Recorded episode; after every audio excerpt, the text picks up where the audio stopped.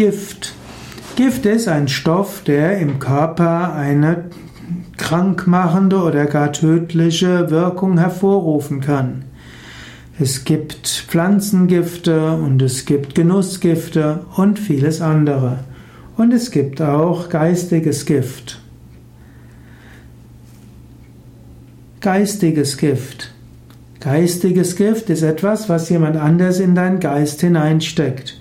Angenommen, du bist in einem Verein, der Gutes bewirken will, und dann erzählt dir jemand etwas Schlimmes über einen anderen, der in der gleichen Initiative ist und er erzählt dir etwas Schlimmes.